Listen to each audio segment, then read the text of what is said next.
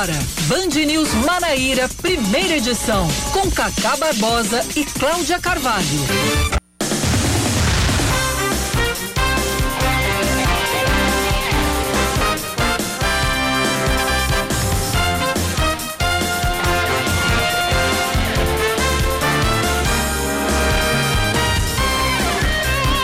Horas 28 minutos em João Pessoa, 9 horas 28 minutos na Paraíba. Bom dia, bom dia, bom dia. Hoje é sexta-feira, que beleza! É dia 20, 20 de agosto de 2021. Está começando mais um Band News Manaíra, primeira edição comigo, Cacá Barbosa e com Cláudia Carvalho, que já trouxe o seu bom dia, mas bom dia nunca é demais. Bom dia, Cláudia, mais bom uma vez. vez. Bom dia mais uma vez. E na sexta-feira a gente já faz um bom dia reforçado para valer para o sábado e para o domingo. Exatamente. Então, bom dia, bom dia, bom dia, bom dia, bom dia mesmo. Ótimo dia para todo mundo. Nós vamos juntos até às 11 horas, você já sabe, trazendo os principais fatos, as notícias mais importantes da Paraíba. O que aponta o seu calendário para esta sexta-feira, 20 do mês de agosto do ano da graça de 2021? Hoje é dia do maçom. É a única data comemorativa assinalada pelo calendário no dia de hoje, nessa sexta-feira linda. Um grande abraço a todos os integrantes da, da maçonaria. Eu tenho dois primos maçons. E que o ah. grande arquiteto, o grande do, arquiteto universo do universo nos proteja. Exatamente isso. Você sabe que tem uma música de Luiz Gonzaga que é, é, é, é homenageia a maçonaria. Chama-se Acácia Amarela. Hum.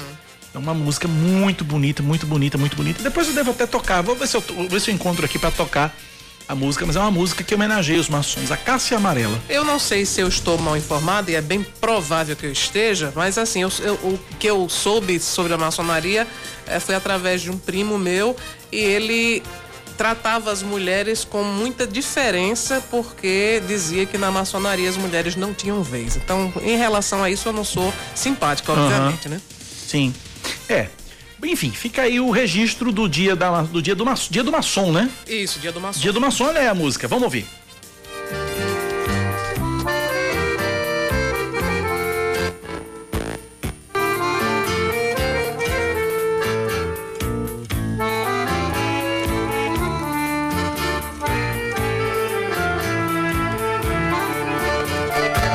Ela é tão linda, é tão bela cássia amarela que a minha casa tem. Aquela... Então tá feito aí o registro do dia do maçom a, hoje. A cássia é o símbolo da, da maçonaria, representa segurança, clareza, inocência e pureza. Pois é. Tá feito o registro. Nove e meia, vamos aos destaques desta sexta-feira, 20 de agosto de 2021. Vamos que vamos.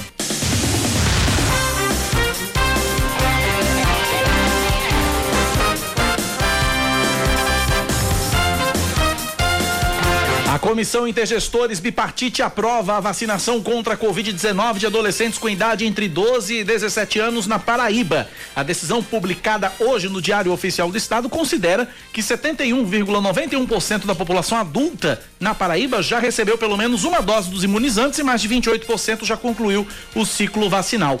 Ontem, a Prefeitura de Cabedelo anunciou para hoje o início da vacinação em adolescentes de 16 e 17 anos de idade com deficiência ou comorbidades. Entretanto, de acordo com a Secretaria Estadual de Saúde, mesmo com a vacinação aprovada nesse público pela comissão, as doses só podem ser aplicadas quando for concluída a vacinação em primeira dose da população a partir dos 18 anos de idade.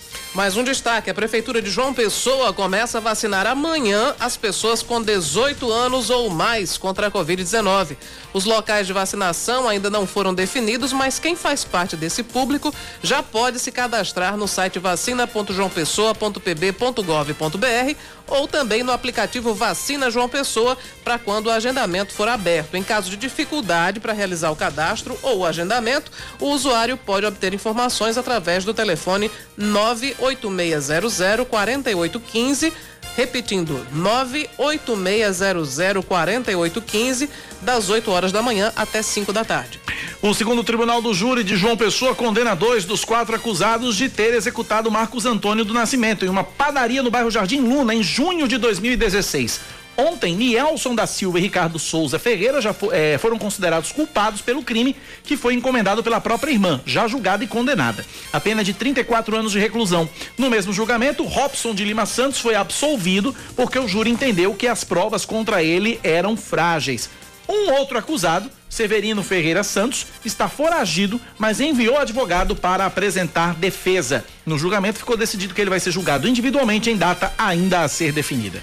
Mesmo entendendo que o centro da capital necessita de um reordenamento, os vendedores ambulantes não concordam com a ideia da Prefeitura de João Pessoa, que obriga os informais a abrir um cadastro de microempreendedor individual, o MEI. De acordo com a Associação dos Ambulantes e Trabalhadores em Geral da Paraíba, a medida pode até evitar fraudes, mas também retira benefícios, a exemplo do Bolsa Família, dos trabalhadores mais necessitados. A Secretaria de Desenvolvimento Urbano realizou o recadastramento de 460 comerciantes do Parque Solone Lucena até o ponto de 100 réis. O primeiro trecho a ser reordenado já nesta segunda-feira vai ser nas imediações da Lagoa, entre o Hiper Bom Preço e a loja C&A.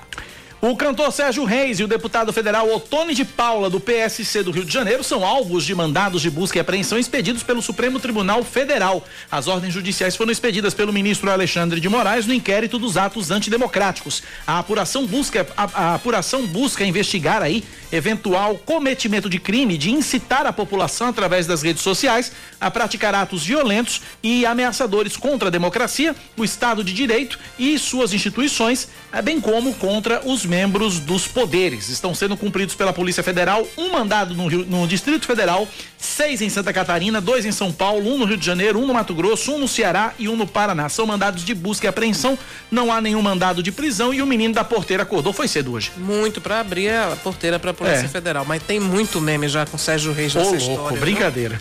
É, inclusive fizeram uma paródia de de panela velha que não vale a pena repetir aqui. Não, não vale, né? Não vamos vale. lá, então vamos lá. O, esportes, esportes, esportes. O, o, zagueiro Jean Peter deixa o Botafogo e acerta com a América de Natal para jogar a reta final da Série D no Brasileirão. O jogador de 21 anos de idade que tinha vindo do CS. CSE ou CSA? CSE mesmo. É CSE mesmo? É, CSE. é porque lá é tudo sigla mesmo lá, no, lá, lá, em Alagoas. Muito bem, ele tinha vindo do CSE de Alagoas, ele sequer entrou em campo pelo Belo. Ele ainda foi, ainda foi relacionado para seis partidas, mas em todas ficou no banco de reservas. Para o jogo de hoje contra o Floresta, os meias Marco Aurélio e Esquerdinha suspensos também desfalcam o time que deve contar com a volta do volante Pablo do meia Clayton e do artilheiro do time, o atacante Welton. A partida válida pela 13 terceira rodada da Série C tem transmissão ao vivo pela Band News FM Manaíra, com a narração e a emoção de Yuri Queiroga, os comentários de Ellison Silva, as reportagens de Raíssa Guilherme e também o plantão do nosso querido Oscar Neto. A título de curiosidade, Cláudia Carvalho, CSE significa Clube Sociedade Esportiva. É um time sediado em Palmeira dos Índios, em Alagoas. Muito bem, eu não fazia ideia. Eu pensei que só existisse CSA. Tem CSA, tem CRB, tem o CSE. Uhum. É, lá é tudo na base da sigla. CSI, CSO, CSU. Por aí vai. CSU é outra coisa. Centro Social Urbano, né? Uhum. Centro Social Urbano. 9h36 na Paraíba.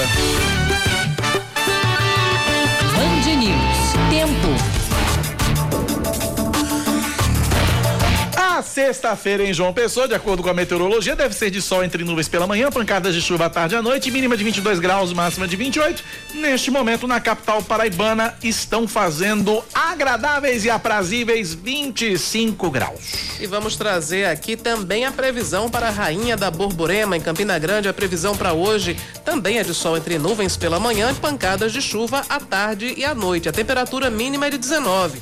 A máxima pode chegar a 27 graus. Nesse momento chove em Campina Grande e o clima está friozinho, 22 graus. Amanhã estarei em Campina Grande sentindo esse friozinho delicioso. Que maravilha! Leve logo um casaco, né? Levarei, levarei vários. Uhum. Levarei vários. Pra ficar aquecidinho. Vou voltar a Campina Grande desde fevereiro que eu não piso em Campina Grande. Vou voltar a Campina Grande esse fim de semana. Eu já tinha visto minha mãe agora em, em agosto, começo, em julho, final de julho, e agora vou visitar, vou voltar à casa de minha mãe depois de seis meses longe por causa da pandemia. Graças a Deus. Campina Grande que me aguarde. 937 na Paraíba, 9911-9207 é o nosso WhatsApp.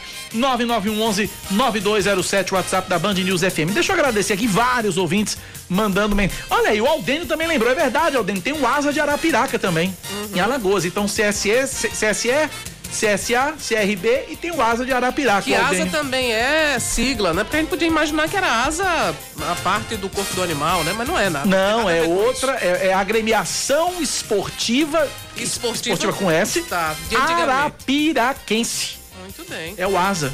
Bacana. Um abraço ao Dênio, obrigado pela participação. Uh, também aqui eu tenho o ouvinte é, mandando mensagem pra gente, ouvinte final do telefone 2051.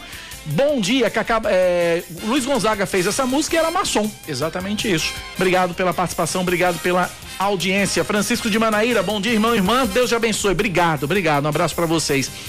Fred, dos bancários, aí ele já fala sobre a internet, né? Nossa enquete uhum. que tá rolando lá no Instagram.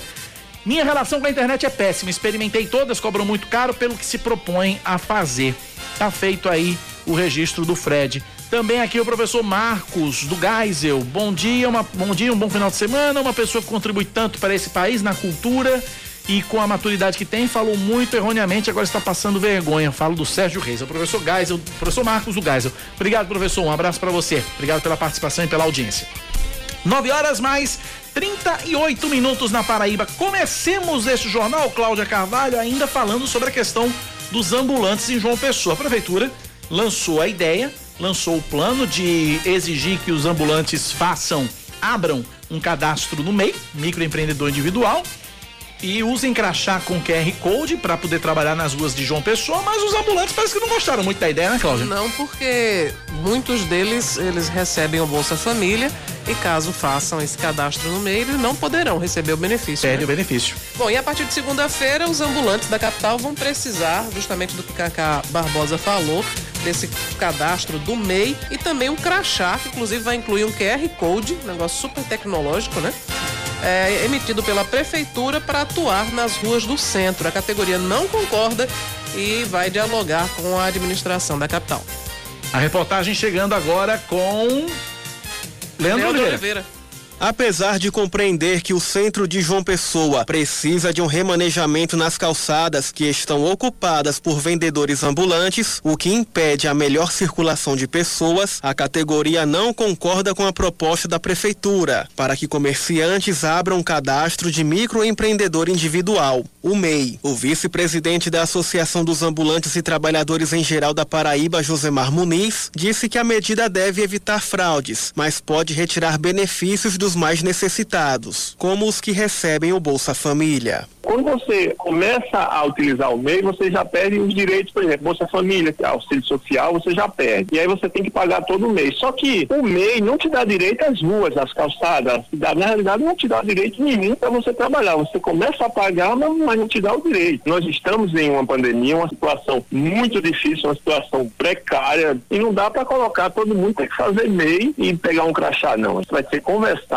gradativamente e ver até onde nós vamos chegar. É porque a gente não vai concordar com tudo que a prefeitura está querendo também não, não é dessa forma não. O recadastramento foi realizado em 460 comerciantes, do Parque Solon de Lucena até o ponto de 100 réis, no sistema da prefeitura para regularizar o espaço. O primeiro trecho reordenado será o centro de passagem, um dos pontos de maior circulação de pessoas. Segundo o diretor de serviços urbanos da Sedurb, José Carlos Rodrigues, a necessidade dos ambulantes em usar crachá, QR Code e criar o MEI surgiu após a prefeitura descobrir que alguns comerciantes ocupavam de forma irregular três a quatro espaços públicos em diversos lugares para que não tenha a pessoa ter três, quatro lugares do espaço público no nome de uma mesma pessoa. Ele traz familiares para melhorar suas vendas, a gente sabe que isso é louvável, mas a cidade não comporta esse tipo de coisa. Hoje, com o novo sistema que a gente implantou agora, novo na prefeitura, onde a pessoa que vai estar na rua, ele vai ter que ter uma licença, onde a gente vai querer que a pessoa tenha o seu próprio MEI, onde a pessoa vai ter um crachá com QR Code, para a gente saber de onde é que é essa pessoa, a origem dessa pessoa,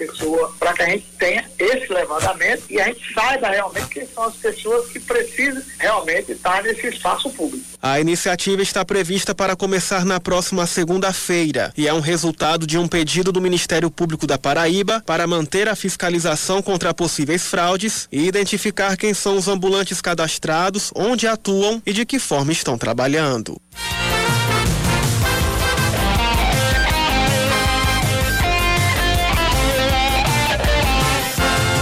9 horas mais 42 minutos na Paraíba, 9h42. Os ouvintes participando com a gente, também falando sobre a banda larga ainda. Vamos ouvir. Cacá, bom dia, aqui é Luiz. Com relação a essa enquete aí da banda larga, todas as empresas enrolam o consumidor, todas elas, das grandes às menores. Nunca entregam o que elas dizem que vende, você paga e ela nunca entrega a velocidade que você paga. E quando dá problema, ninguém resolve, você fica sofrendo, ligando, reclamando e ninguém tá nem aí pro consumidor.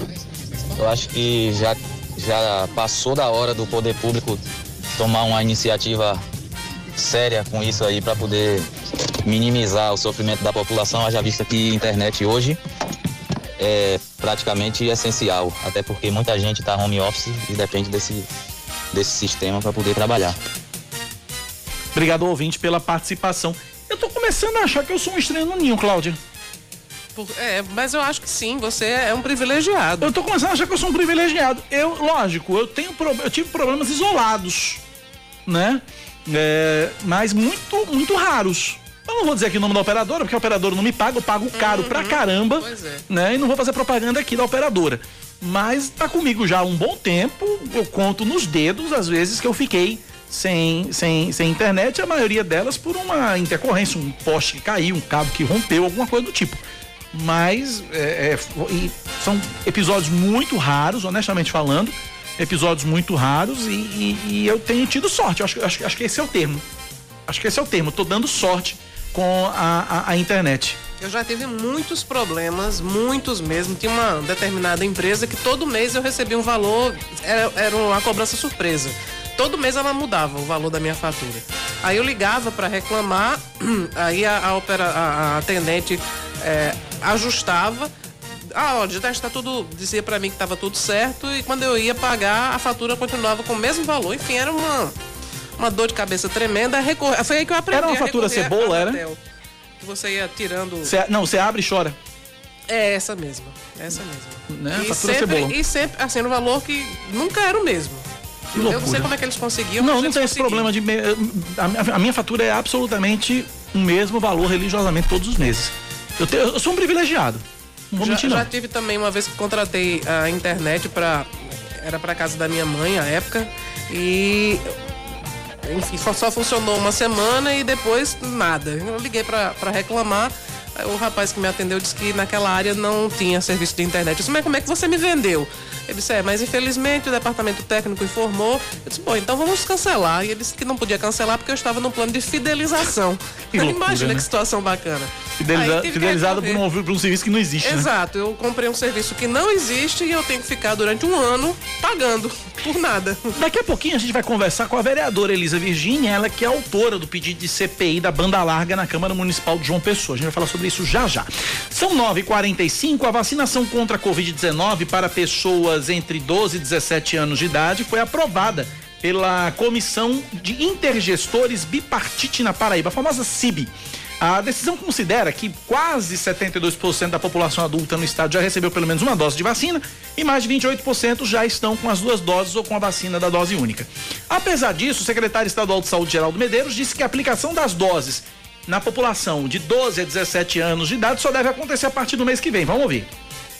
ela só será efetivada quando o Ministério da Saúde enviar doses específicas para esse grupo etário. Por enquanto, continua tudo como era antes. Terminar de vacinar a população de 18 a 59 anos, e aí sim, após o término desta população, que será provavelmente no próximo mês, nós encerraremos a vacinação de todos os paraibanos e paraibanas entre 18 e 59 anos, aí sim haverá o início da vacinação de pré-adolescentes e adolescentes de 12 a 17 anos com fatores de comorbidade inicialmente. As estratégias de vacinação nesse público, 12 a 17, inicialmente com comorbidades, vão ser planejadas e implementadas pelos municípios, com a, o apoio aí do governo do estado. Cláudia. Pois é, e a cidade de Cabedelo, que já finalizou a vacinação de pessoas de 18 anos, ela começa a partir de hoje a vacinar contra o novo coronavírus o público de 16 e 17 anos de idade que tenham deficiência permanente ou comorbidades. No entanto, o cronograma bate de frente com a Secretaria Estadual de Saúde, que orienta que a vacinação de adolescentes só está permitida quando for concluída a aplicação da primeira dose para quem tem 18 anos ou mais. O secretário de Saúde de Cabedelo, Murilo Suassuna, discorda que esteja havendo uma insubordinação ao que preconiza a Secretaria Estadual. O PNI ele fala que avança, ah, concluindo as faixas etárias, você avança. Tendo dose remanescente, avança. O Estado já publicou a de referendo, onde o município que já chegou aos seus 18 anos mais e houve uma demanda diminuída na procura que ele avance para os adolescentes seguindo as orientações do PNI, dando prioridade aos pacientes, aos jovens com comorbidade, deficiência física permanente, gestantes, sem com ou sem comorbidade, e assim a gente está fazendo. Bom, Murilo afirma que a decisão foi tomada depois que a pasta observou uma queda progressiva na procura da população por idade. A gente tem feito a estratégia um pouco diferente de Cabedelo, que a gente anuncia uma faixa etária e essa faixa etária, no passar dos dias, ela acaba tendo uma procura bem reduzida por pessoas que não querem fazer a vacina ou que não podem naquele momento. Então a gente, desde o início, entendeu que não adianta eu ficar com essa vacina na geladeira esperando essa pessoa um dia se decidir a tomar a vacina. Obviamente a gente vem avançando com os públicos e um dia dia que essa pessoa decidir tomar, a gente vai garantir a vacina dela. O que não pode é eu ficar esperando. O gestor disse que, lamentavelmente, uma parcela da população é irredutível, mesmo com as campanhas de conscientização para a importância da imunização. Infelizmente, existe uma parcela grande da população que não quer tomar. Né? Estados Unidos enfrentou isso, né? Mais de 40% da população não quis tomar. E a gente está vendo lá o que os Estados Unidos está passando. Né? 98% da população que tem pego é, o vírus, principalmente nessa nova variante, é pessoas que não se vacinaram. Então, a gente aconselha, né? orienta, pede é, a mídia, os, é, os rádios, as televisões, anunciam diariamente a importância de tomar a vacina, mas infelizmente tem aquele que não quer tomar. O que a gente não pode estar aguardando ele se decidir. Vamos para frente e vacinar quem quer. Além dos adolescentes com 16 anos ou mais que possuam alguma deficiência permanente ou comorbidade, a Prefeitura de Cabedelo estará vacinando nessa sexta gestantes e pessoas privadas de liberdade. As doses estarão disponíveis no Cabedelo Clube, que fica no centro, até as duas da tarde, e também no PSF Salinas Ribamar, até as duas horas da tarde. Muito bem, nove da manhã, 50 minutos na Paraíba, nove e cinquenta. Acabou de sair a programação de vacinas para sábado em João Pessoa. Para chamar atenção mesmo, atenção, hein? É, a vacinação em João Pessoa confirmada pela prefeitura, população a partir dos 18 anos de idade 23 postos. O agendamento começa às 7 da noite de hoje. Atenção, hein? Vacinação a partir dos 18 anos em João Pessoa, a partir das 7 da noite. São 23 postos. Amanhã, esses postos vão funcionar os drive-thru das 10 da manhã às 11 da noite e os ginásios das 9 da manhã às 3 da tarde. Lembrando que o agendamento é obrigatório é condição sine qua non para tomar vacina. Site vacina.joaopessoa.pb.gov.br. Ah, Cacá, não estou conseguindo acessar o site, não estou conseguindo agendar a vacina. Tem o WhatsApp da Prefeitura, 986004815. 986004815 e o atendimento do, desse número é de 8 da manhã às 5 da tarde, de segunda a sexta-feira. Então tá aí, 7 da noite o agendamento para a população a partir dos 18 anos de idade, vacina contra a Covid-19 em João Pessoa. São 23 postos, 23 postos. É, desses 23 postos, são quatro drive-thru.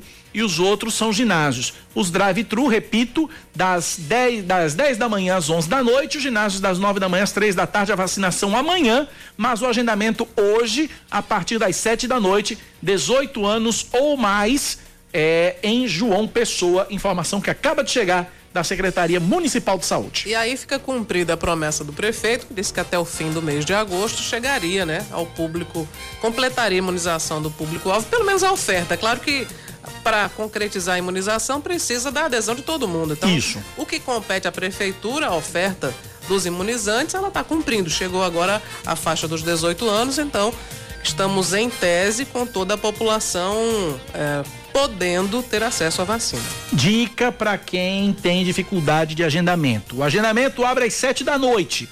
Um pouco antes, 15 para as 7, já entre no site, não vá pelo aplicativo, vá logo no site vacina.joaopessoa.pb.gov.br e você vai atualizando a página.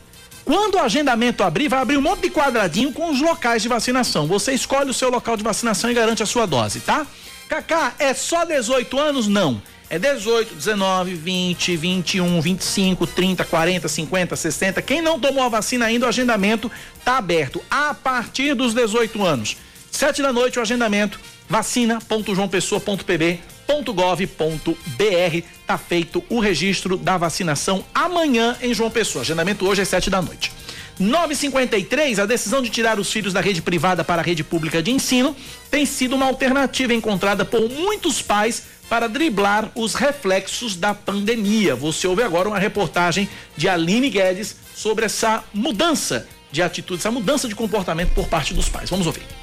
Não foi uma decisão fácil de ser tomada, mas foi necessária. A advogada Sheila Campos achou que a pandemia não ia se estender tanto, mas o tempo passou e as contas começaram a não bater. Foi aí que ela chamou os dois filhos para explicar que eles teriam que sair da escola particular para uma escola pública. Como eu trabalho com a prestação de serviço, sou autônoma, a situação financeira, a readaptação dos gastos, ela teve que ser inovada. Então, entrou a despesa com o ensino. Conversei com as crianças, eles já estavam sentindo, eles já tinham essa consciência que eu sempre conversando com eles, olha, as coisas estão diferentes, a gente vai ter que dar uma regularizada aqui nas despesas. E quando surgiu a necessidade de levá-los à escola pública, nós conversamos e colocando na ponta da caneta foi a única alternativa. Eu não, não podia gerar mais dívidas, não é? E não podia também estar confiando na incerteza, infelizmente, econômica que a gente está vivendo até hoje. Arthur, que tem 14 anos, e Maria Luísa, de 12, entenderam a situação e apoiaram a decisão da mãe deles. Senti um pouquinho de tristeza por eu ter deixado meus amigos, enfim,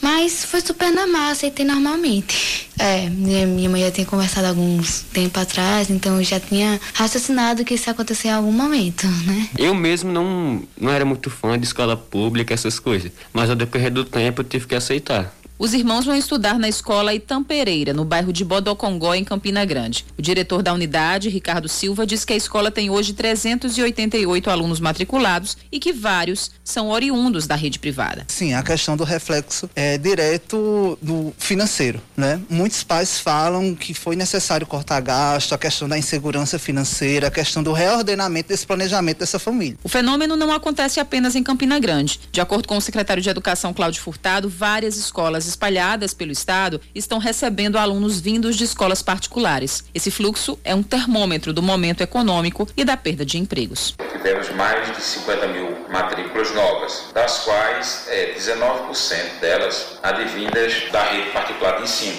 No caso, posso citar o exemplo, por exemplo, da de uma escola de Guarabira que 77% dos alunos da rede do ensino fundamental anos finais do sexto ao nono, nono, ano são advindas, as matrículas são advindas da rede privada. De acordo com a Secretaria de Educação da Paraíba, neste ano, cerca de 16% dos estudantes matriculados na rede estadual de ensino da Paraíba foram transferidos de escolas privadas. Das 49.169 novas matrículas, 8.230 foram de estudantes que migraram da rede particular.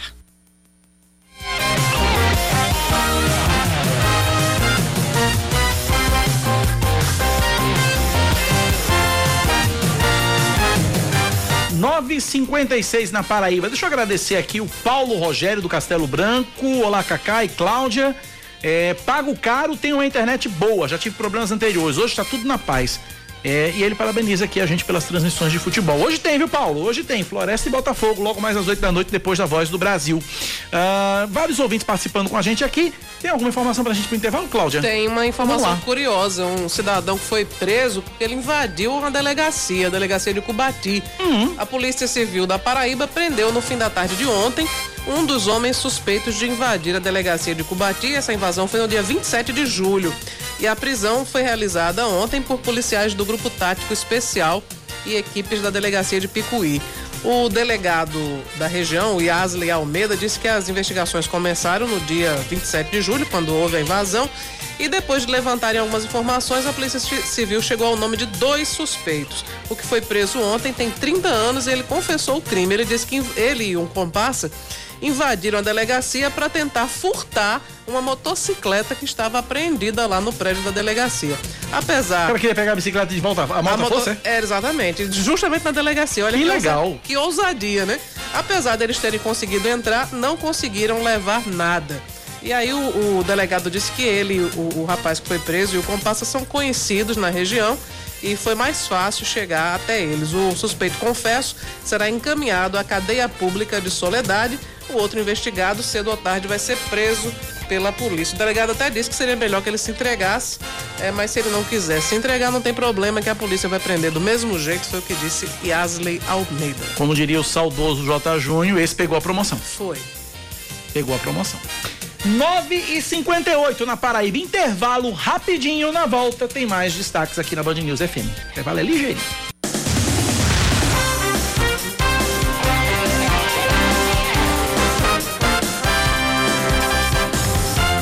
Horas, um minuto, estamos de volta com Band News Manaíra, primeira edição. Todas as macro-regiões de saúde da Paraíba estão com menos de 20% de ocupação nos leitos de UTI para pacientes com Covid-19. De acordo com o boletim divulgado ontem pelo governo do estado, o índice é de 16% em João Pessoa, 15% em Campina Grande e 19% no Sertão. Nas últimas 24 horas, 13 pacientes foram internados em unidade de referência e o total de, hospitalizados é de 235. 560 novos casos e três mortes foram confirmadas entre quarta-feira e ontem. Mas é, é impressionante o que a- a- o avanço da vacinação fez no estado da Paraíba, no Brasil e no mundo também. Mas a nossa realidade aqui fica até mais clara para se avaliar, porque nós tínhamos quadro de 98% Era, de UTIs ocupadas, sertão. né? E aqui em João Pessoa também, algumas Batemos- situações. beiramos isso. É, a gente chegou, assim, perto da superlotação, enfim, foi uma situação muito difícil. Agora nós estamos aqui em João Pessoa com 16%, Campina tem 15% e o Sertão 19%. Viva a vacina! Viva a vacina. O Ministério Público pede a prisão preventiva do proprietário do abrigo de idosos que foi interditado pela Vigilância Sanitária no bairro de Tambauzinho. De acordo com o documento assinado pela promotora Dinalba Araruna, o pedido de prisão contra Rodrigo de Araújo Pontes é por resguardo da ordem pública e risco de fuga. Ele e a enfermeira-chefe da instituição Cuidarte Brenda Luiz de Souza foram denunciados por exposição ao perigo da integridade física e psíquica de idosos que moravam lá. Na inspeção que foi feita no dia 4 de abril, os fiscais apontaram que 39 idosos estavam na unidade, muitos deles com quadro de desnutrição, desidratação e infecções recorrentes. O abrigo ainda estava funcionando sem licença sanitária e sem alvará de funcionamento. Oito idosos que foram resgatados do abrigo não resistiram e morreram. O pedido de abertura da CPI da banda larga é protocolado na Câmara Municipal de João Pessoa. O documento entregue pela vereadora Elisa Virgínia do Progressistas já conta com 10 assinaturas. A comissão, sinalizada na primeira sessão do segundo semestre, deve investigar clara ofensa ao Código de Defesa do Consumidor pelas operadoras de internet. De acordo com o requerimento, as empresas na prática não chegam a entregar sequer 5% do pacote de dados que é contratado. Um homem de 31 anos de idade, condenado a mais de 249 anos de prisão por tráfico interestadual e internacional de drogas, é preso em João Pessoa. Ele era procurado pela Justiça Federal e pela Polícia do Ceará desde abril. De acordo com a Polícia Rodoviária Federal, dois homens estavam em um veículo na rodovia BR-101. Um deles apresentou documentos com informações falsas e foi detido na tarde de ontem, sendo encaminhado à Polícia Federal. Além do mandado de prisão por tráfico de drogas, o homem pode responder por uso de documento falso. Vamos trazer mais um destaque aqui no Band News Manaíra. O ministro da Educação diz ter sido mal interpretado e pede desculpas depois de afirmar que há crianças com grau de deficiência em que é impossível a convivência na escola. De acordo com Milton Ribeiro, algumas palavras foram utilizadas de forma não apropriada e não traduzem adequadamente o que ele quis expressar. A declaração foi dada ontem em Recife. Nós temos hoje 1 milhão e 300 mil crianças com deficiência que estudam nas escolas públicas. Desse total, 12% tem um grau de deficiência que é impossível a convivência. O que o nosso governo fez? Ao invés de simplesmente jogá-los dentro de uma sala de aula, pelo inclusivismo, nós estamos criando salas especiais para que essas crianças possam receber o tratamento que merecem e precisam. Nota, o MEC reafirmou o compromisso com o desenvolvimento de políticas públicas que contemplem de fato os estudantes com necessidades especiais. Na semana passada, Milton Ribeiro, ao falar sobre inclusivismo, já havia dito que alunos com deficiência atrapalham o aprendizado de outros estudantes. Eu não sei se ele está fazendo escola com Antônio Fontinelli. Talvez ela, ele tenha participado de um workshop. Do mesmo, do mesmo workshop, é, do mesmo é, treinamento. Um workshop Como fazer a emenda ser pior do que o soneto. Pois é, bem, é bem por aí, bem por aí. Vamos falar de esportes agora, porque aquela expectativa que nós tínhamos de termos quatro times nas semifinais da Libertadores caiu. Fluminense está fora. Júlia Calembar, direto do Rio de Janeiro, traz os destaques da queda do Fluminense na Libertadores. Vamos lá, Juliana. O Barcelona de Guayaquil será o adversário do Flamengo na semifinal da Libertadores, agendada para o fim de setembro. Os equatorianos empataram em 1 a 1 com o Fluminense ontem, em casa, eliminando o tricolor da competição pelos gols marcados como visitantes. O rubro-negro ainda não informou se irá tentar mandar sua partida em Brasília, no estádio Mané Garrincha, ou se usará o Maracanã. A diretoria tem transferido os jogos para fora do Rio de Janeiro por conta das restrições de público nos estádios. Apesar de o plano de retomada da prefeitura prever a liberação de até 50% da capacidade dos estádios para vacinados a partir do dia 2 de setembro, o aumento de casos de coronavírus pode adiar a autorização.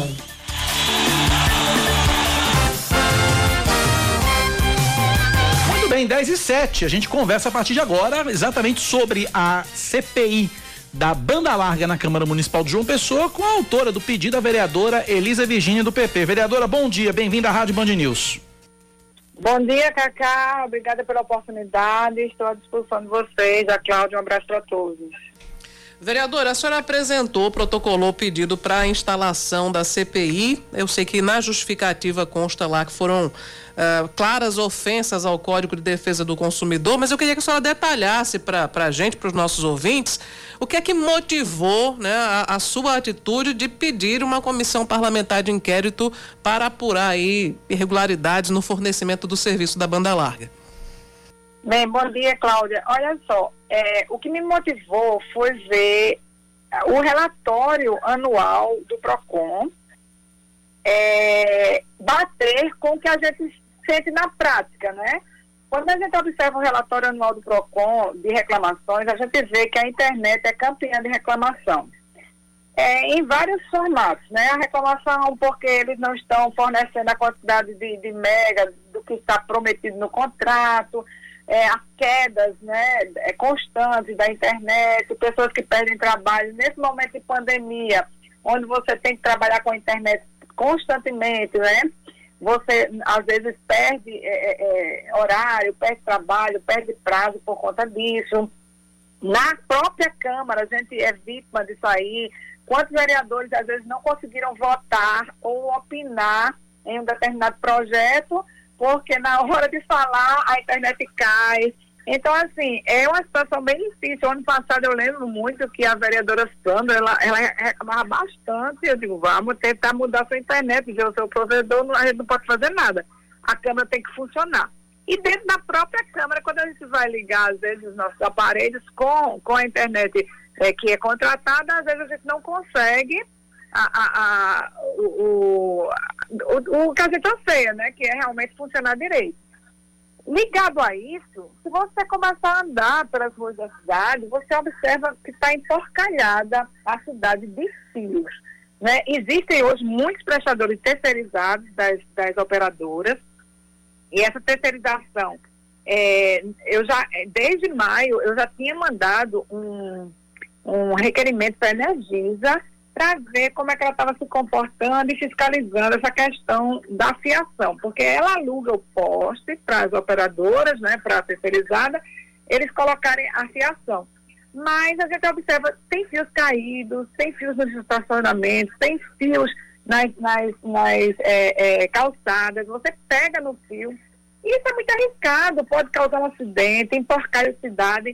Então, isso também vai ser investigado. São vários assuntos né, no, que traz. É, do, a, a tecnologia é muito boa, mas às vezes também atrapalha. Então, nesse caso, a gente precisa trazer o equilíbrio para que a cidade fique limpa, para que as pessoas tenham serviço prestado e que a gente possa fluir normalmente, porque está sem controle.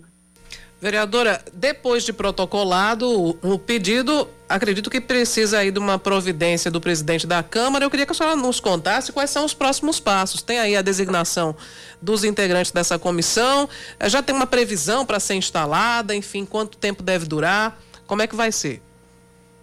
Olha, eu não quero que dure mais de três meses, né? Eu vou solicitar esse prazo.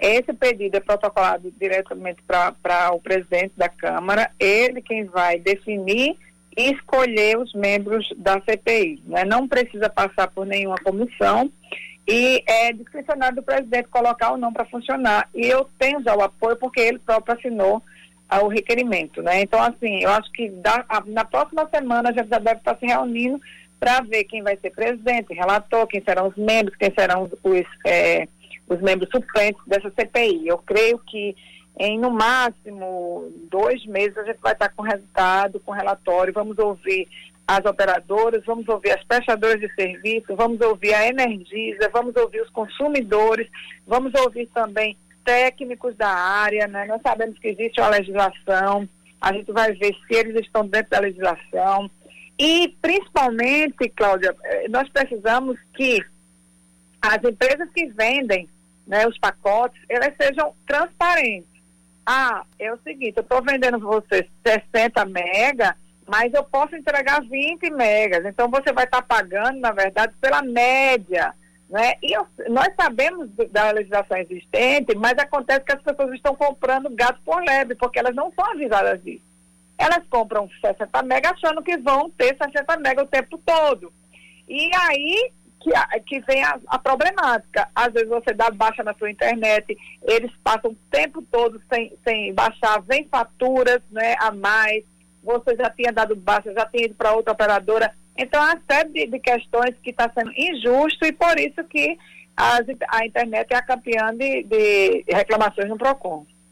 É, no requerimento de instalação, é, no, no, seu pedido de instalação de CPI, consta lá um dado que eu achei extremamente grave, que é o fato de, em algumas situações, a, a operadora oferecer apenas 5% do que foi contratado, porque é um verdadeiro absurdo, né? É, isso está isso. comprovado, vereadora?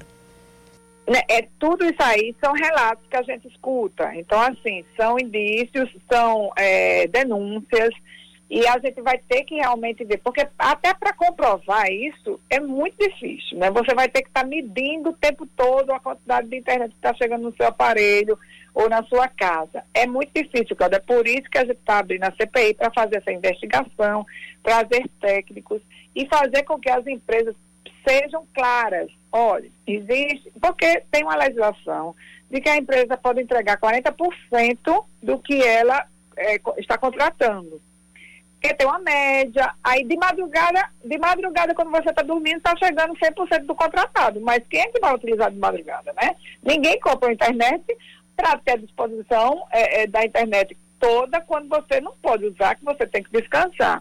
Então, quando todo mundo começa a utilizar, isso baixa. Então, assim, nós precisamos entender, passar para a população e na, nas próximas contratações de cada pessoa for saber, ela vai estar tá sabendo dessa, é, é, dessa variação, se é normal, se não é normal, se está chegando o mínimo é, legal no seu aparelho. Então, são vários, a gente tem que entender que são várias é, é, é, normas que têm que ser seguidas para poder o, o consumidor não ser lesado.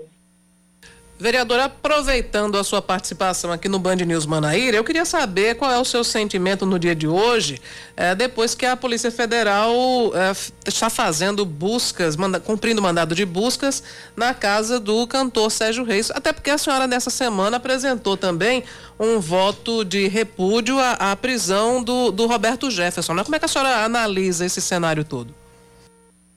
Cláudia, eu apresentei um voto de solidariedade, né? É, a Roberto Jefferson, não é, é, pelo fato dele, como muitas outras pessoas, estarem sendo invadidos na sua privacidade e nos seus direitos de liberdade de expressão. E eu até citei aquela frase, né, é, onde diz que eu posso não concordar com uma palavra do que você disser, mas eu defendo até a morte a, a, a, o direito de você dizê-las. Existe na nossa Constituição a liberdade de expressão, desde que você não seja anônimo.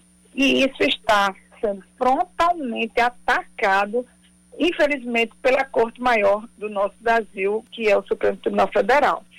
E eu tenho muito receio, porque é, foi Roberto Jefferson, que é presidente do partido, mas também já teve jornalista preso, já teve cidadã normal preso, como a Sharon Inter, não concordo com os métodos dela, mas ela não deveria ser presa por esse motivo. E pior de tudo isso, já, já estamos com um deputado federal que é acobertado pela Constituição, onde diz que ele não, ele não pode ser vedado a, a palavra de quaisquer palavras, quaisquer palavras, isso é muito grave. E ele mesmo assim está sendo preso, não foi julgado e foi preso preventivamente. É, e, e, e eu, eu, eu, fico muito ansioso do que, tá, o que está acontecendo no nosso Brasil. Sérgio Reis, ele, ele foi infeliz nas suas palavras? Foi. Concordo com o que ele diz? Não. Ele pode exigir do Pacheco que, que coloque o impeachment do, do, do Alexandre de Moraes, do Barroso, seja lá quem for? Não pode. Por quê? Isso depende da vontade dos senadores. Ele não pode chegar, mandar baca, dizer eu quero e vou acontecer. Porque ele, ele é um cidadão comum, mas ele votou em algum senador, ele pode pedir ao seu senador para colocar um requerimento lá. Como já existem 17 requerimentos de impeachment dos nossos ministros, sendo dos, dos 17, 12 de Alexandre de Moraes.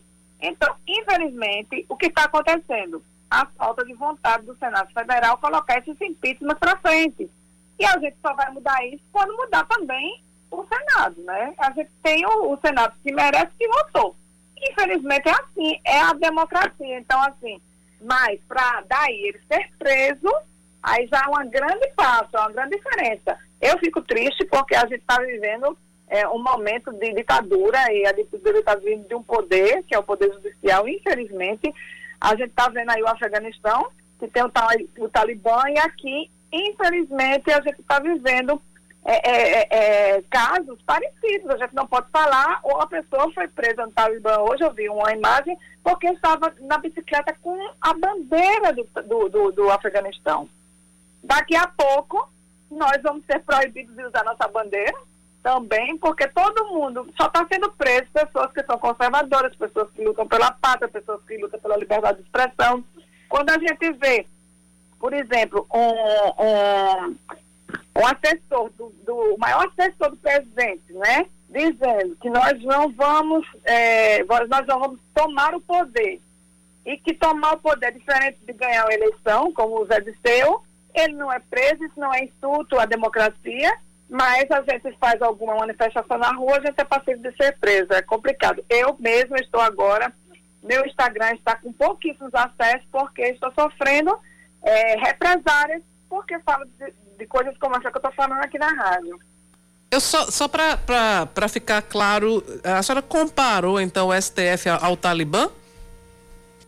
Não, eu estou dizendo que o STF está tolhendo a liberdade de expressão. Do jeito que está acontecendo no país, na Venezuela, em Cuba, nós estamos sofrendo, não de forma física, agressão à nossa liberdade de expressão, mas nós estamos sofrendo, sim, tolimento da liberdade de expressão, que é um direito garantido na nossa Constituição. E isso me aflige muito, me põe, eu fico assim, horrorizada. Como é que pode você ser preso por uma coisa que você disse, você não está constran- é, não está colocando em risco ninguém. Eu tenho certeza que, por exemplo, o Roberto Jefferson, ele não estava pretendendo fugir, entendeu? Nós queremos fazer aí uma manifestação no dia 7 de setembro, que depois de tudo isso que está acontecendo, dessas, desses avisos, vamos dizer assim, né, de prisões que está acontecendo, pode é, é, é, é, diminuir. A gente tem medo que alguém também entre, se infiltre, faça baderna, que não é o modus operandi da direita e sim da esquerda. Toda vez que tem uma manifestação, de- uma manifestação de esquerda, tem arruaça, tem briga, tem depredação do patrimônio público, privado, e não é o nosso caso.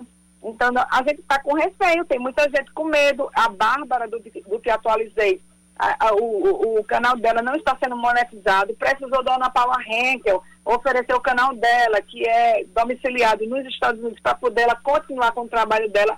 Ela não diz uma palavra mentirosa. Eu escuto os vídeos da Bárbara, ela não diz uma palavra mentirosa. Ela expõe é, matérias de jornais. Por exemplo, é como se Bárbara pegasse uma matéria que você escreve, Cláudia, e colocasse no, no, no, no blog dela e lesse e dissesse o que ela acha. E ela está sendo prejudicada por isso, tiraram ali o ganha-pão dela. Então, assim, o STF está atacando agora no bolso, né? Para monetização, é, é, fecha o canal, ou seja, está ficando meio grave essa história. Não é normal uma coisa dessa. Então, assim, nós estamos vivendo tempos parecidos com o que está acontecendo nas grandes ditaduras do nosso do, do, do mundo inteiro.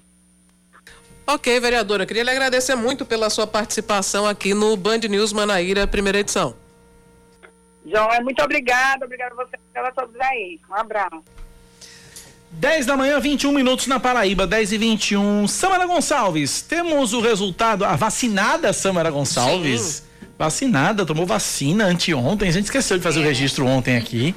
Mas eu quero saber, Samara, o que é que deu aí a enquete que a gente fez aqui na- no, no nosso Instagram sobre a, a relação dos nossos ouvintes com a internet banda larga. Bom dia, Cacá. Bom dia, Cláudia. A todos os ouvintes da Rádio Band News FM. Sim, vacinada, né? Graças a Deus. A primeira dose. Mas falando das nossas, da nossa enquete no Instagram, que a gente colocou como é a sua relação, né, com a sua internet? Como é a sua relação? Então, temos uma. Aí a gente colocou.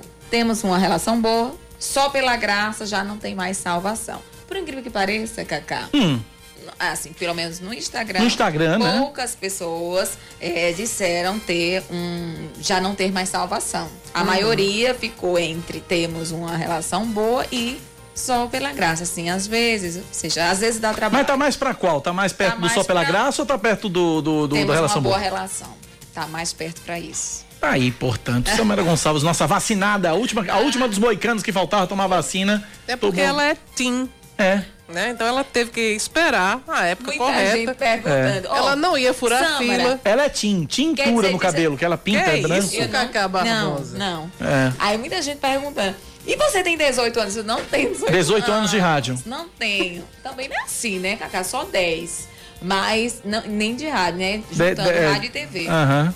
Tô muito além, assim, tô muito aqui de vocês ainda, né? Vou ter que comer muito. Chamando nós de velho, Cláudia, tá vendo? Vou ter que comer muito. Não, não. Levar nome de velho. elogio. Nós somos cringe. Um elogio. Eu também sou cringe, porque eu já tenho 30 anos. Então, eu tô no rabo da gata da Y. Já tô, já tô chegando, entendeu? Tô da, da geração Y, tô no rabo da gata. Mas tudo bem, é assim, gente. Que bom envelhecer, né? É. Que bom, isso é sinal que a gente tá vivo, tá envelhecendo bem. Samara que tá nos saúde. 30, só um aviso. Pros Só 40 é um pulo, viu? Isso, é. E só com os problemas. E já tô com 30, cara, com tanto problema. Pros 40 é um pulo. Você tá bem, você tá, olha, fa- praticando aí ciclismo, né? Cláudia faz pilates.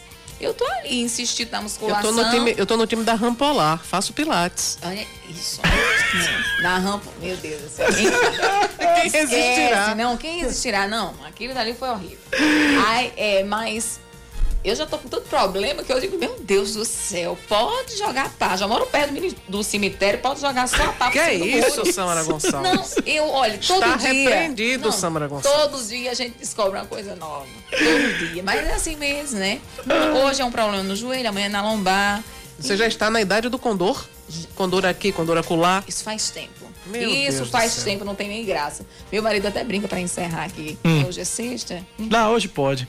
E a chefe falando, tá tudo certo, E- vai. ele até brinca, ele diz, ó, meu Deus, eu comprei um produto, veio outro todo avariado. todo avariado. E não dá mais pra devolver. Vender não dá mais, né? Tem que morrer comigo. Tem devolução, não. É. 924 na Paraíba. Fala, Cláudia. Nosso ouvinte Rômulo Oliveira comentando a participação da vereadora Elisa Virgínia. Disse o seguinte: não há liberdade de expressão em ameaçar uma instituição pública ou um de seus membros com um fuzil em mãos. Existe no Código Penal previsão legal para o delito de ameaça, é o artigo 147. Pode-se questionar o teor da ordem de prisão, o excesso, mas não alegar a liberdade de expressão que encontra o seu limite quando viola direito alheio. Registrada aqui sua opinião, Rômulo. Obrigada pela audiência. E aqui temos um ouvinte em defesa de Samara Gonçalves aqui. O ouvinte final do telefone 7639. Ele tá dizendo: olha, e só, tô só anotando aqui os bullying que vocês fazem com Samara. 18 anos de rádio, a vice-prefeita de Isabelê, Jó Samara.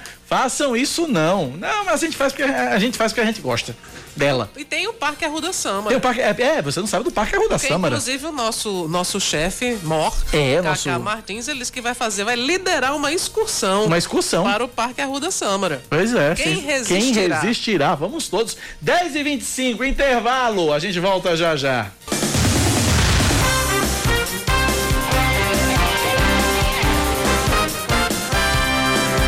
Dez horas 28 minutos na Paraíba, 10 e 28 de volta com o Band News Manaíra, primeira edição. A Prefeitura de João Pessoa começa a agendar logo mais à noite a vacinação da população a partir dos 18 anos com a primeira dose dos imunizantes contra a Covid-19. A aplicação das vacinas acontece em quatro drive-thru, das 10 da manhã às 11 da noite, amanhã isso, e 19 ginásios, das 9 da manhã às 3 da tarde. Para realizar o agendamento, ah, os interessados devem acessar a partir das 7 da noite de hoje o site vacina.joaopessoa.pb.gov.br ou utilizar o aplicativo Vacina João Pessoa.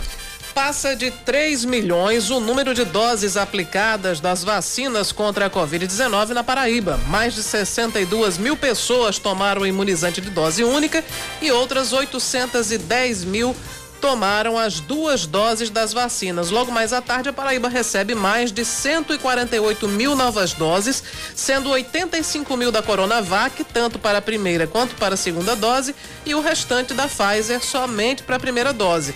A Secretaria Estadual de Saúde informou que, além dessas, devem ser distribuídas aos municípios mais de 270 mil unidades da AstraZeneca e da Coronavac para a segunda dose em quem já completou o ciclo vacinal. A Prefeitura de João Pessoa recebeu ontem à tarde doação de 5 mil frascos de antissépticos e hidratantes para as mãos.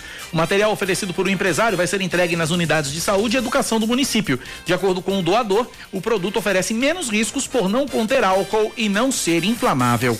O valor pago em verbas indenizatórias para os deputados estaduais da Paraíba em 2021 daria para comprar 34.500 cestas básicas. De acordo com o portal da Transparência da Assembleia Legislativa, o valor pago por ano aos parlamentares ultrapassa os 17 milhões de reais. Atualmente, cada deputado tem à disposição 40 mil reais para gastos com despesas de escritório, aluguéis e profissionais liberais. Mais um destaque para você aqui na Band News FM. Um estudo aponta que com a variante Delta, a eficácia de vacinas contra a Covid-19 diminui depois de 90 dias. A pesquisa foi feita no Reino Unido e envolveu mais de 3 milhões de pessoas que tomaram os imunizantes da Pfizer e da AstraZeneca. Três meses após a aplicação da segunda dose, a eficácia da vacina da Pfizer contra a cepa originária da Índia caiu de 85% para 75%. No caso da AstraZeneca, a redução foi de 68% para 61%. Esportes, Cláudia. Depois de receber sondagens de clubes da Série B, o técnico Gerson Guzmão afirma que está completamente focado no acesso do Botafogo para a segunda divisão do ano que vem. Ele disse que rejeitou tanto a proposta do Confiança de Sergipe, a mais recente, quanto outras duas que foram feitas antes. Guzmão chegou ao Botafogo na reta final da Copa do Nordeste, não conseguiu evitar a eliminação no torneio e no Campeonato Paraibano, mas está levando o Belo à liderança do Grupo A da Série C. Logo mais, às 8 da noite, o Belo recebe o Floresta no Almeidão, com transmissão ao vivo pela Band News FM Manaíra. 10 da manhã, 31 minutos agora na Paraíba, são 10 e 31 9911 9207 é o nosso WhatsApp, 9911 9207. Vamos para Brasília. Brasília, no link eu tenho Fernanda Martinelli que fala sobre o projeto de lei Lucas Santos, que está em análise no Congresso Nacional e tem requerimento de urgência apresentado pelo deputado Julian Lemos, deputado federal do PSL da Paraíba. Eu tenho Fernanda Martinelli ao vivo. Bom dia, Fernanda.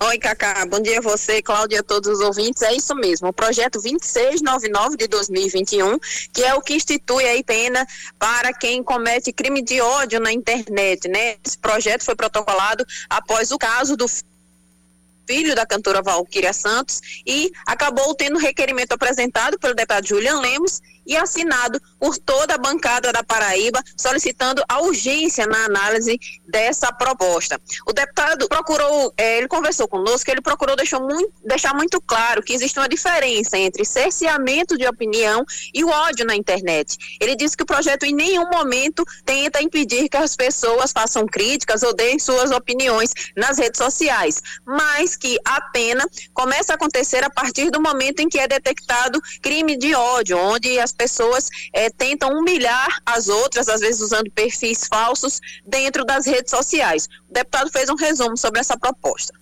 Você pode dar uma opinião, você pode fazer uma crítica, você pode se expressar, isso aí ninguém pode é, questionar ou colocar qualquer tipo de empecilho. Né? Mas no momento que isso passa a atingir, eu posso dizer até mortalmente, porque isso foi o que aconteceu com o jovem Lucas, onde as pessoas entraram na sua rede social, é, e não adianta você dizer que as pessoas, é, quem cai numa situação dessa é porque é fraco. É, simples, é muito simplório dessa denominação. Então, você passa a entrar na rede social de alguém que pode sofrer de algum, alguma doença psicológica ou alguma deficiência nesse sentido e dizer que ela é uma aberração, que ele não devia ter nascido, que era melhor que ele morresse, e passam a fazer esse tipo de ataque. Vivemos em um, um momento mundial onde o estresse, a ansiedade, por que não dizer a depressão? É um problema que quase toda casa tem. E isso se torna quase que uma terra sem lei a rede social. Se torna uma, terra sem lei, onde as pessoas não têm nenhum tipo de limite. Não estou dizendo que tem que ter o limite da opinião, mas dessa prática odiosa, daquelas pessoas que se escondem na escuridão é, da rede social, nas sombras, muitas vezes usando fakes. Isso é muito complicado. Então, o Lucas é o caso mais emblemático, mas existe dezenas e dezenas por aí, pessoas inclusive muito importantes também. Esse projeto foi o primeiro de uma série de propostas apresentadas, porque o caso tomou uma repercussão nacional.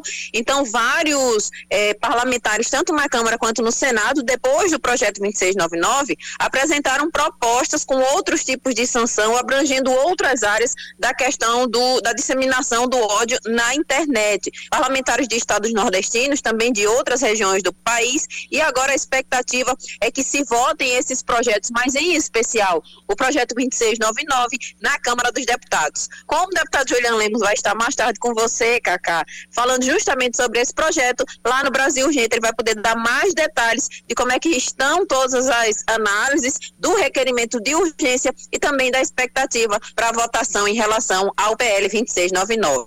É com vocês, bom final de semana. Para você também, Fernanda, bom fim de semana. E é exatamente isso que Fernanda falou. Logo mais às quatro da tarde, eu recebo no estúdio do Brasil Gente Paraíba o deputado Julian Lemos, que a gente vai discutir de forma mais detalhada, de forma mais a miúde, como diz, o, como diz a música. Uhum. Né? O, E Francis Haime, né? Exatamente. É, a gente vai discutir esse tema, essa lei, esse projeto de lei Lucas Santos, que visa aí combater o cyberbullying. Então, tá imperdível hoje o Brasil Gente Paraíba, quatro da tarde na tela da Band TV Manaíra. Todo mundo convidado para me acompanhar essa conversa, nessa conversa com o deputado Julian Lemos na TV Manaíra. 10 da manhã, mais 36 minutos na Paraíba, 10 e 36 Cláudia, a Câmara Municipal de João Pessoa eh, aprovou um projeto de lei que proíbe que donos de pets, animais de estimação, aliás, eu não vou nem usar o termo donos, vou usar tutores, né? Que esse é o termo mais, mais bacaninha. Tutores de animais de estimação não deixem, ele, ele proíbe que os tutores deixem animais acorrentados durante o dia todo. É um projeto de lei, projeto de autoria do vereador Guga de Jaguaribe, foi aprovado ontem e ele proíbe não só isso, como proíbe também maus tratos aos animais e deixar os animais confinados em espaços inadequados. Vamos ouvir. A gente sabe que vai ter um animal que ele é um Rottweiler, um Pitbull, que às vezes não, vão, não vai poder ter o mesmo tratamento de um Yorkshire, de um Poodle, de um Piquinês, mas ele vai ter que merecer um ambiente de qualidade pelo tamanho e estrutura do animal, para poder ele andar. Porque às vezes você tem um, um Rottweiler e bota um animal que não pode nem mexer a cabeça, então isso é mostrado. Bom, ainda com relação a esse assunto, em casos de animais considerados perigosos ou agressivos, os tutores podem prendê-los, mas com uma autorização concedida por um órgão competente, ou deixá-los em canis, mas observando o tamanho e peso de cada animal nesses locais. Então, se é um animal feroz, parte do dia ele vai ficar no caminho e depois ele vai estar solto para vigiar a sua casa, onde você, onde ele estiver. Agora, às vezes tem locais que não, não tem, não é apto nem para ficar um cachorro de, de pequeno porte. Aí, aí vai ser proibido. Porque se você cria um, um Rottweiler e bota ele num tamanho, num caminho que cabe um poodle, isso aí não, não pode ser aceitável de jeito nenhum. Uh, em uh, o primeiro secretário da Câmara, o vereador Bosquinho, ainda destacou que os espaços devem ser estabelecidos por um órgão competente ou por um veterinário e a fiscalização fica sob responsabilidade do poder público. O animal deverá ter equipamento próprio para não machucar sua pele e deverá ser de acordo com o tamanho e peso e ter esse espaço que garanta a locomoção no local. A fiscalização deverá ocorrer por meio de órgão competente que deverá atender medidas e também as denúncias. O animal deverá ficar solto no espaço adequado, de acordo com seu tamanho e peso, e deverá este ter o espaço mínimo estabelecido por um órgão competente ou um profissional veterinário credenciado. No, no mês de setembro do ano passado, a pena para abuso e maus tratos de animais foi alterada. Antes a prisão era de um ano e quatro meses, agora a legislação prevê reclusão de dois a cinco anos, além do pagamento de multa.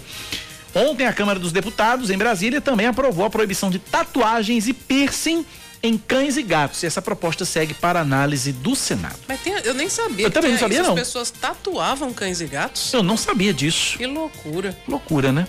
10 da manhã, 39 minutos na Paraíba. Ouvinte aqui, final de telefone 3319, denuncia pra gente aqui que em Santa Rita não há respeito à lei do silêncio. Bares e restaurantes com, música, restaurantes com músicas nas alturas, paredões de som, motos com escapamento adulterado e ele diz que não há fiscalização em Santa Rita. Então, de acordo com o nosso ouvinte, Santa Rita é terra de ninguém com relação à poluição sonora. E haja barulho, viu? Mas Haja é um negócio barulho. muito irritante, muito irritante a poluição sonora. E você querendo dormir e o, o, o barulho lhe impedindo de dormir é desesperador.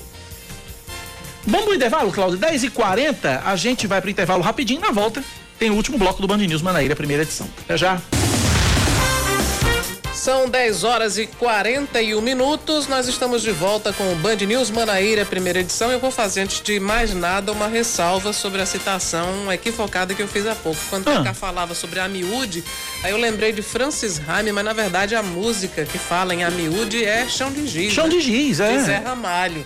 E eu tava, na verdade, confundi com Trocando em Miúdos, que essa sim é de Francis Raime. Tá. E aí, eu, e aí eu, eu, eu, eu concentrado mais na informação, passou batida essa. Mas enfim. Na verdade, a música Trocando em Miúdos, ela é de Chico Buarque, mas ficou eternizada, Eternizada na voz de Francis Raime. Raime. Aí, Verdade. depois de, de feita essa correção, a gente volta Vamos lá. aqui para as notícias. A mais recente pesquisa de preços de combustíveis feita pelo Procon de João Pessoa aponta que o menor preço da gasolina pode ser encontrado na capital a R$ 5,60 em um posto no bairro de Água Fria. O valor para pagamento à vista é 20 centavos mais caro que há uma semana, quando estava em R$ 5,40.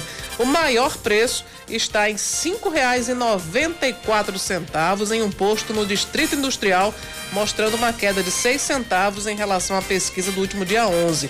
O levantamento completo com os estabelecimentos e os valores cobrados pode ser encontrado no site proconjp.pb.gov.br. A polícia identifica na Paraíba três vítimas do gamer Raulino de Oliveira Maciel, conhecido como Raulzito.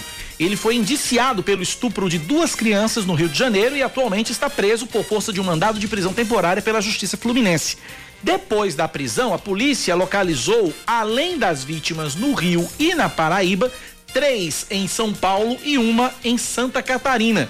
De acordo com as investigações, Raulzito ganhava a confiança dos pais das vítimas através das redes sociais e abusava das crianças no estúdio dele, localizado em São Paulo, e também na casa das vítimas, onde se hospedava com a permissão dos pais. Ele prometia que as crianças com idade entre 10 e 12 anos entrariam para o mundo artístico.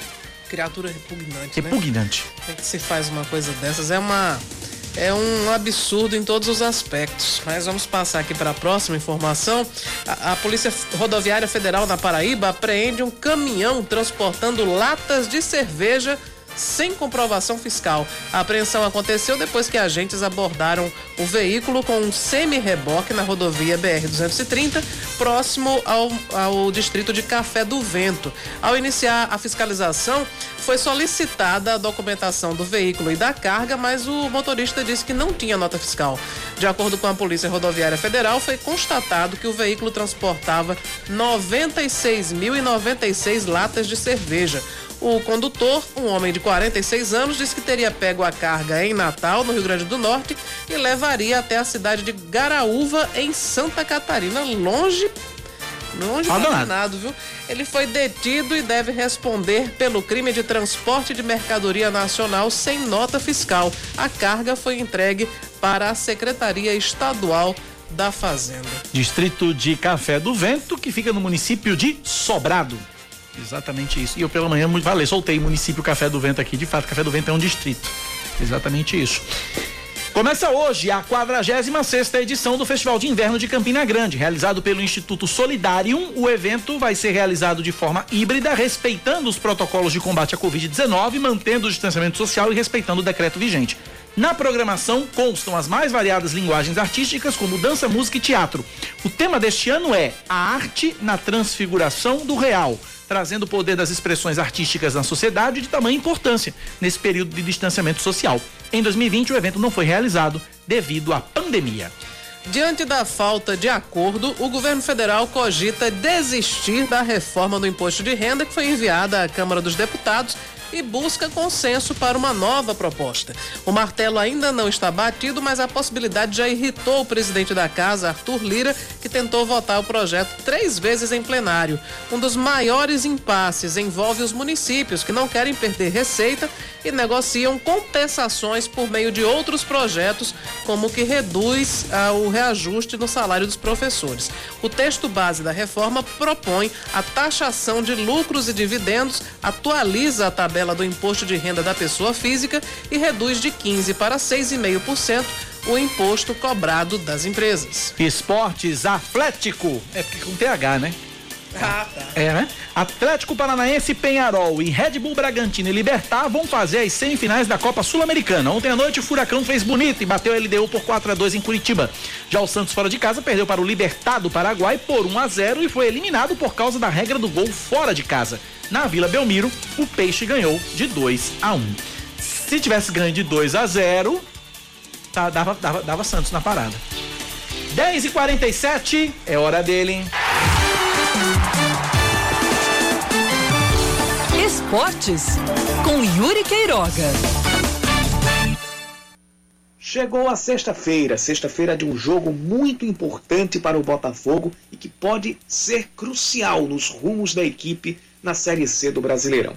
Depois de enfrentar o Floresta logo mais às 8 da noite em casa, faltarão apenas cinco rodadas para se fechar a primeira fase e para que a gente conheça os quatro times que vão avançar para o quadrangular do acesso contra os que se classificarem do grupo B. O Botafogo enfrenta, diferente das outras rodadas, das últimas rodadas, um time que está brigando contra o rebaixamento na Série C. Mas se a gente tomar por base o jogo contra o Santa Cruz, que apesar de lanterna tem toda a sua tradição, tem todo o seu peso da camisa, mas se a gente pegar como parâmetro o jogo contra o Santa Cruz, pode esperar uma partida de muita dificuldade para o Belo. enfrentando o Floresta, o Floresta sendo visitante, Floresta sendo oitavo colocado, tendo que buscar pontos para fugir da concorrência pesada e, diríamos, desonrosa com o Jacuipense e o próprio Santa Cruz, o Botafogo pode esperar um time que não se exponha tanto e que queira jogar por uma bola, jogar no erro do adversário. É uma partida em que a margem de erro do time que está em casa, que no caso é o Botafogo, e que joga com o handicap de ser o líder do grupo, essa margem de erro é o mais próximo possível de zero. Se o time sofre um gol cedo do Floresta, praticamente não vai ter mais jogo. A grande missão do Botafogo é não fazer com que o Floresta faça o seu jogo, muito provavelmente de esperar e jogar no seu erro. Ou seja, o Botafogo tem que ser quase perfeito nessa partida. De preferência, marcando gol cedo, para que o Floresta seja forçado a mudar a sua postura, a ser mais propositivo, e aí o Botafogo tenha até a, curiosi a, a curiosidade, não, tenha a chance de avançar e aí sim jogar no erro do seu adversário, inverter os papéis.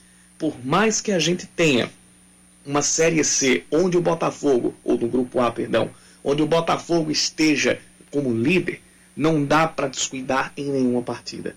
O grupo está muito, muito equilibrado.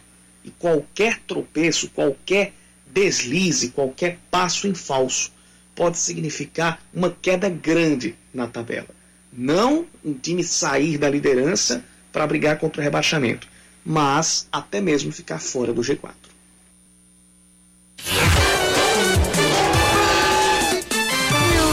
Band News na pista, com Zé Carneiro.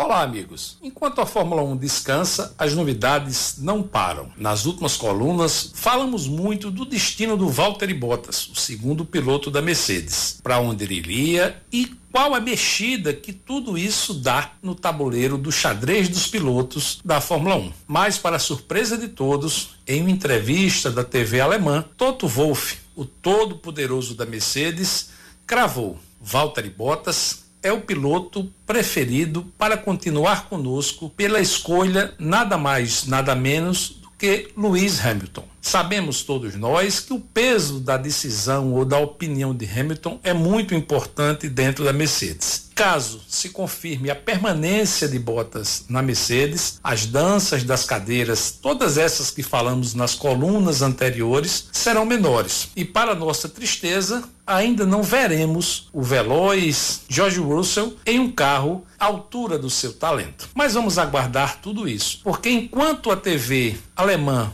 dava essa notícia, na TV inglesa, um comentarista anunciava: não me surpreendo se a Red Bull, com a sua agressividade, trouxer para fazer companhia a Max Verstappen o inglês Lando Norris. Sabemos que tudo isso é especulação porque estamos justamente naquela temporada intermediária entre a primeira e a segunda metade do campeonato, conhecida como Silly Season, ou temporada das fofocas, eu diria até às vezes das besteiras. Mas agora falando de coisa mais séria, o mundo da Fórmula 1 se dobra à pandemia da Covid e o Japão acaba de anunciar que não mais sediará o Grande Prêmio no calendário de 2021 o Japão, que acabou de sediar a Olimpíada com muito sucesso, resolveu não apostar mais na presença de grandes públicos este ano em grandes eventos. Por isso a Fórmula 1 perde. Enquanto isso, São Paulo confirma, confirma com novidades e confirma com abertura ao público, mas isso é alvo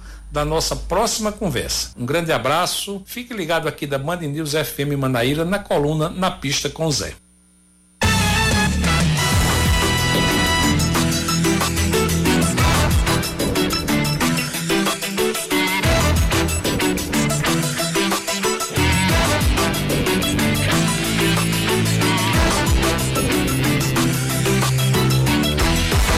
Da manhã, 52 minutos, 53 agora. Sexta-feira, Cláudia Carvalho. A gente encerra esse jornal falando de música. Uhum. A gente tá na linha agora com um cara que tá muito chique. O cara tá podre de chique, porque o cara simplesmente ele vai pelo terceiro ano seguido pra Suíça tocar no São João de, botaram aqui São João de Geneve. Que coisa Ou chique. seja, o São João de Genebra. É outro nível. É outro nível. Fabiano Guimarães. E não vai sozinho, vai com o Johnny Garotinho também. Rapaz, você tá muito chique, rapaz. Bom dia pra você. Bem-vindo a Band News, Fabiano. Bom dia, meu irmão. Que prazer grande estar aqui de volta com vocês. E pra gente falar hoje de um, de um assunto muito especial pra mim, para o garotinho que tá comigo, porque a gente vai representar a nossa terra fora do Brasil, né? Vai ser a nossa volta aos palcos e será na Europa. Vai ser muito massa, muito legal poder levar a nossa cultura pra fora do Brasil. Rapaz, vocês estão insuportáveis, hein? Que, que negócio louco, rapaz. Genebra na Suíça. Ô, rapaz, é muito bom. É uma honra, né, garotinho? Pois é, prazer, meu garoto. Bom dia a todos e a todas. Que alegria estar aqui falando com vocês agora. Grande garotinho. E, ressaltando aqui a nossa alegria, meu irmão, de, de poder levar o nosso forró, levar a nossa alegria para os nossos amigos da Europa, os brasileiros que estão lá, que estão com muita saudade do nosso som, os europeus que curtem, e nós também com saudade de cantar forró, né? E que vão começar de grande estilo, cantando, fazendo o que a gente sabe bem, né, Fabiano? Que é, cantar forró pro nosso irmão lá. É verdade. Esperando que vai ser um evento maravilhoso. Agora vai vem ser cá. muito legal, vai ser uma experiência maravilhosa. Agora, ô, ô, Fabiano, você que já é de casa, como é que surgiu essa- esse convite? A primeira vez que você foi pra Genebra, pra Genebra fazer esse São João, e aí você me conta também como é que você surgiu a, a ideia de arrastar garotinho com você. Como é que é isso? Como é que foi essa, Ah, essa articulação rapaz. toda? A melhor coisa de tudo isso é porque quem faz o São João de Geneve é uma paraibana natural de Campina Grande, que mora lá há mais de 35 anos na Suíça. E ela sempre quis, quis levar o São João de Campina Grande e com os representantes de Campina Grande, né? Então, fui convidado por duas vezes já, junto com os grandes artistas que foram comigo também. E esse ano, o garotinho tá indo junto com a gente pra gente fazer lá uma tonelada de forró, como diz o Matuto. Vamos fazer os shows separados, já que somos artistas solos, cada um com sua carreira. Mas no último dia, no último show, faremos juntos também. Então vai ser muito legal. Ô, Fabiano, como é que o público suíço reage ao forró? E eu aproveito para saber, é, o repertório que você executa é o mesmo que, que, que faz aqui na Paraíba ou muda alguma coisa? Ah, com o avanço da internet, dos aplicativos de música, a música hoje em dia se tornou mundial, né? Então, o pessoal de lá já tá mandando mensagem, dizendo que tá ansioso com o nosso show. Algumas pessoas no Instagram já dizendo que quer que não pode faltar tais músicas. Porque com essas plataformas de streaming que tem por aí, né? A gente vê que a música ela chega no outro lado do mundo com muita facilidade. Então eles querem realmente o repertório que a gente toca aqui, eles querem ouvir as principais músicas que estão no momento e também aquele forró pé de serra, né, garoto? É, porque a, a raiz, é que é, é, o forró pé de serra em si é muito valorizado lá, sabe? Então, foi logo um pedido da, da nossa contratante, que é a Adriana. Ela disse, olha, mantenha a essência, mantenha a raiz do pé de serra, mas como também está pedindo essas, as músicas novas que estão sendo muito executadas aqui no Brasil, o sucesso aqui no Brasil, quando faz sucesso aqui, com pouco tempo já está tocando lá. Os europeus mesmo já curtem as músicas, sabe? E o, o bacana é, é ver eles escutando em outras línguas, cantando as músicas em os seus idiomas, como o alemão, o francês, o, o- o- italiano. É, é muito bacana você ver assim a, a nossa música sendo interpretada e cantada em outros idiomas, que é isso que a gente vai é, vivenciar lá, né? Vamos cantar certamente no nosso, na nossa linguagem, né? que a gente não- até porque se eu for cantar francês, aí não vai ficar. Aí, aí já complica, aí já complica, aí já complica. Agora vem cá, essa, essa viagem de vocês é pra quando já, hein? Estaremos embarcando de domingo agora a 8, se Deus quiser, do dia 29 para o dia 30. Vou- vamos pousar em Paris primeiro, vamos fazer algumas coisas por lá. E de lá Vocês estão estaremos enjoados, hein? indo para Genebra. É, e de Genebra vamos fazer o show, né, dia 3, 4 e 5, e retornaremos para o Brasil no dia 10. Então serão 10 dias de muito aprendizado, uma troca de cultura que vamos fazer por lá também.